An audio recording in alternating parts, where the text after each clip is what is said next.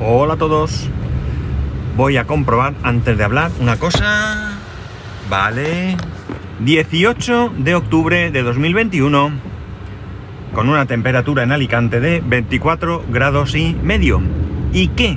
He comprobado. Pues he comprobado que aparentemente está grabando. Porque otra vez ha debido de fallar la aplicación y bueno, no he seguido esa pauta que os dije que quería seguir de cerrar eh, completamente la aplicación cuando terminase de grabar y se ve que durante el fin de semana pues se ha quedado enganchado algo y bueno, pues después de grabar no se ha grabado. Así que como una vez que llego al trabajo ya no puedo grabar, pues grabo ahora que estoy saliendo del trabajo, ¿no? Lo siento, pero es lo que pasa cuando tienes la cabeza como la tengo yo. Bueno, eh, esta mañana os gastaba una broma, por decirlo de alguna manera, aunque no era realmente así, y era el que, eh, bueno, pues, eh, o quería haberos gastado, mejor dicho, una broma, que al final no lo he hecho, porque realmente para hoy tenía un par o tres de temas, ¿no? Mm, sobre todo mm, tenía dos temas diferentes. Uno era hablar del servidor, sí, otra vez, y la otra era hablar de lo que realmente os voy a hablar, ¿no? Al final he decidido hablaros de otra cosa porque tengo más chicha para el servidor y por tanto voy a eh, esperar a, tener algo más claro antes de sacaros aquí un, un, capítulo. Sobre todo y principalmente por hacerlo todo eh, de una vez, ¿no? O al menos lo que es esta, este nuevo episodio que tengo con, con el servidor, que me está dando más guerra de lo que me gustaría. Entonces, ¿de qué? ¿De qué os voy a hablar? Bueno, pues el pasado 16 de septiembre fallecía Sir Cliff Sinclair. Eh, yo no hice ningún comentario, yo no creo recordar que no hice ningún comentario, no lo comenté en ningún sitio, pero creo que eh, merece la pena un poco hablar de lo que supuso mm, el, vamos a decir, invento o desarrollo de este ingeniero e inventor eh, en su momento, ¿no? Supongo que la mayoría ya tendrá claro que quién es eh, quién era, perdón, Sir Cliff Sinclair. Sir Cliff Sinclair no es o no era otro que aquel que desarrolló el Spectrum, ¿no? Aquel ordenador mítico que eh, sin, ningún tipo de dudas marcó un antes y un después, al menos esa es mi opinión. Y lo marcó porque de alguna manera, eh, si bien no fue probablemente el primero ordenador de esas características, sí que fue un ordenador que salió eh, por su precio y por sus características muy asequible, entre comillas, para mucha gente, ¿no? No fue este el primer ordenador que Cliff Sinclair sacó al mercado. Anteriormente eh, sacó el ZX81 y anteriormente el ZX80. A lo largo de su vida desarrolló otros proyectos mmm, con no tanto éxito, lamentablemente para él, como fue el Spectrum, ¿no? Creo que tenía bastantes ideas, pero no llegaron a plasmarse adecuadamente, ¿no? Y eso hizo que, bueno, pues de alguna manera tuviese ese número de fracasos que, tuvo, ¿no? Pero el título de ser no le vino por todo eso, sino le vino por lo que, como digo, supuso el desarrollo del ZX Spectrum. Yo nunca llegué a tener un Spectrum, jamás. Sí jugué con él, sí lo usé, pero nunca tuve uno, nunca.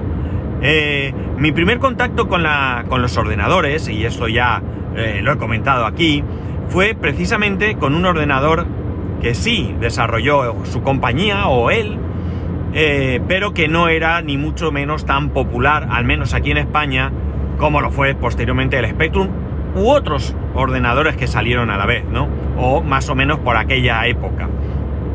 Y fue el ZX81. El ZX81 era un ordenador que hoy consideraríamos más una calculadora que un ordenador, porque era un ordenador que, bueno, pues tenía el procesador Zilog Z80, venía con eh, un K, repito, un K de memoria, en, sin color, sin sonido, y cuando lo encendías era tan fantástica la pantalla como una pantalla blanquecina, por no decir blanca, del todo, con un cursor parpadeando en la parte inferior izquierda, ¿no? Y no hacía nada más, ¿no? No era muy diferente al Spectrum quizás, pero realmente cuando eh, tú veías las películas en las que los ordenadores eran capaces de pensar y de hablar, pues aquello se te quedaba un poco así, de primera, de primera vista, como algo, eh, pues no sé, te faltaban cosas, ¿verdad? Bien, la cosa es que eh, yo ese ordenador llegó a mí porque yo siempre en mi biografía, en redes sociales y demás, suelo poner algo así como cacharreando con mi ZX81 desde los 11 años. Sinceramente, no sé si eh, llegó a mí ese ordenador con 11 años, pero no fue mucho después. Si no fue con 11, sería con 13, 14, no más allá, ¿no? Pero sí que es verdad que desde mucho antes yo ya tenía mucho, mucho interés por, el tema de la informática, ¿no? Eh, en España era muy difícil porque los precios eran tremendamente elevados, con pocas economías se podían permitir tener un ordenador. Y la bibliografía, las revistas, fascículos que había, pues tampoco eran una gran maravilla. Aún así ayudaban, aún así ayudaban. El caso es que a mí eh, se me metió en la cabeza que quería un ordenador, Evidentemente, mis padres no podían comprármelo y de alguna manera, no sé si en alguna revista, en algún periódico de estos de anuncios o algo así, encontré a alguien que vendía este ordenador de segunda mano. El caso es que a mí se me metió en la cabeza que quería ese ordenador, no otro, ese. Entonces eh, mi madre eh, habló con una persona, con una conocida, que tenía algo de relación con el mundo de los ordenadores porque trabajaba en una empresa donde los vendían. Y ella en un primer momento intentó convencerme para que me comprara un Commodore VIC 20 nuevo. El Commodore VIC 20 valía más dinero, por supuesto, pero eh, creo que podría haberlo tenido porque el ordenador, mi abuela se ofreció a comprármelo. El caso es que me acompañó a la casa de esas personas, no vivían muy lejos de mi casa, por cierto, eh, lo estuvo viendo, vio que funcionaba, dio el ok con que funcionaba, no le pareció una gran idea, pero yo, encabezonado, quiero ese ordenador. El caso es que, bueno, pues se vino para casa. Ese ordenador de segunda mano me costó, pues hace que, 40 años o así, 11.000 pesetas, ¿vale? Algo más de, eh, bueno, pues unos 66 euros aproximadamente, ¿no? Dinero que hoy en día no es, pero que entonces imaginar el esfuerzo que suponía ese, ese, ordenador. Ese ordenador marcó también una época en mí. Eh, probablemente mi interés por la informática y lo que ese ordenador me permitía hacer, que no era más que aprender, eh, creo que hizo que yo me interesase más por el tema de la informática, ¿no? Era un ordenador donde jugar, cosa que se podía hacer porque había incluso programas de ajedrez, no era lo más adecuado. Así que a base de teclear, basic, basic, basic, basic, que ibas encontrando en revistas, alguna vez alguna revista venía con un programa en basic que podías picar a mano y que, y que fuese pues algún jueguecito o alguna cosa, pues yo fui enganchándome en ese, en ese mundo, ¿no? Eh, yo hubiera tenido un Spectrum. Eh, realmente era el paso lógico, ¿no? Eh, saltar al Spectrum. Pero un amigo, ya avanzó el tiempo, Vino un día, vio el ordenador. ¿Qué es eso de un ordenador? Enséñamelo. Yo le enseñé lo que tenía. Y como digo, con el paso del tiempo, un día vino y dijo, voy a comprarme un ordenador. ¿Un Spectrum? No, un MSX. En ese momento los MSX eran mejores que lo que era un Spectrum en cuanto a gráficos y más, y tenían algo bastante interesante, y era que fue un intento de eh, de encontrar un estándar, ¿no? Es decir, como hoy en día sería un PC. Tú puedes comprarte el ordenador de la marca que quieras, pero el sistema es el mismo, los programas son los mismos y por lo tanto puedes aprovechar eh, muchas cosas, ¿no? Incluidos periféricos. Tú podías comprar periféricos de una marca y ponerlos eh, en otra, ¿no? Había ordenadores Mitsubishi, eh, Sony, Toshiba, principalmente venían del mercado japonés, ¿no? Aunque creo recordar que también había alguna otra marca, eh, pues no sé si europea o norteamericana, no lo recuerdo ahora, ¿de acuerdo? Yo tuve un Mitsubishi. ¿Por qué? Pues porque me convenció.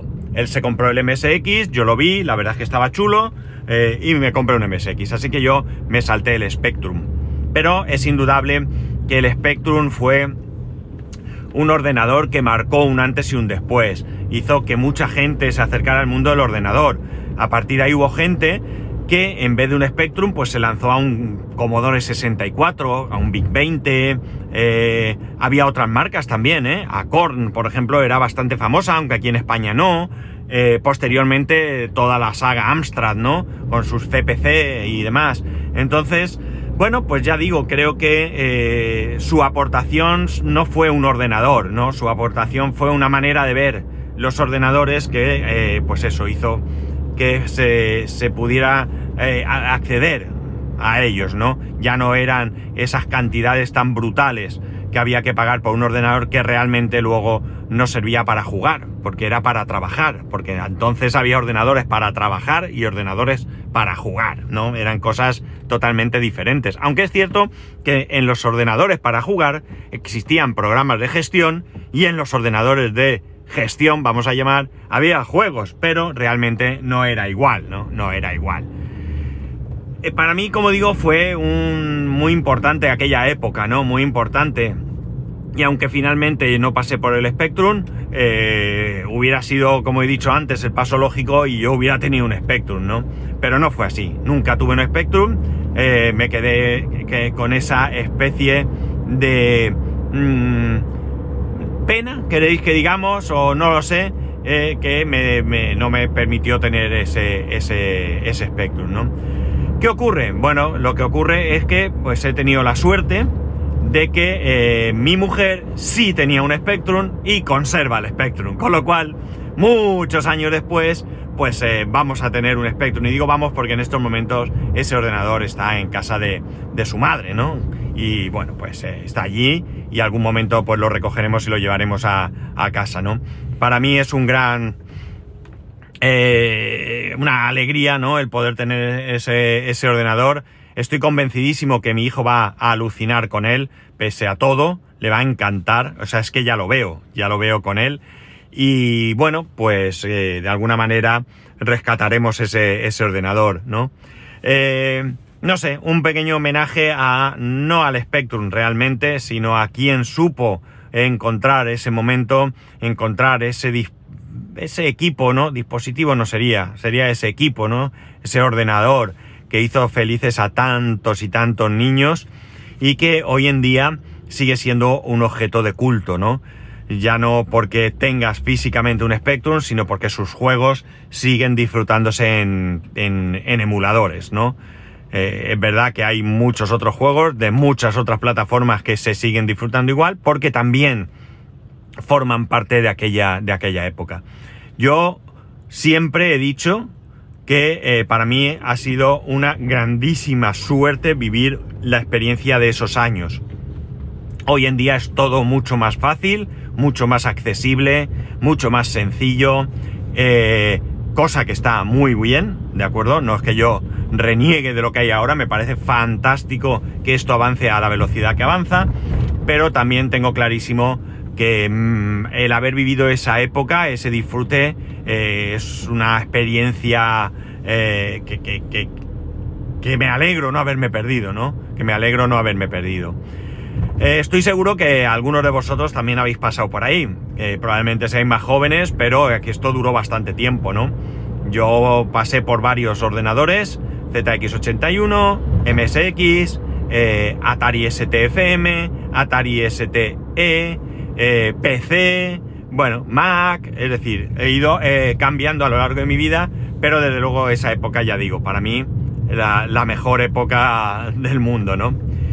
Y nada más, eso es un recuerdo para Sir Cliff Sinclair, allá donde se encuentre, seguro que sea donde sea donde esté, está intentando inventar algo nuevo, ¿no? Espero que lo que sea que invente allí donde sea que esté tenga tanto éxito como tuvo el ZX Spectrum.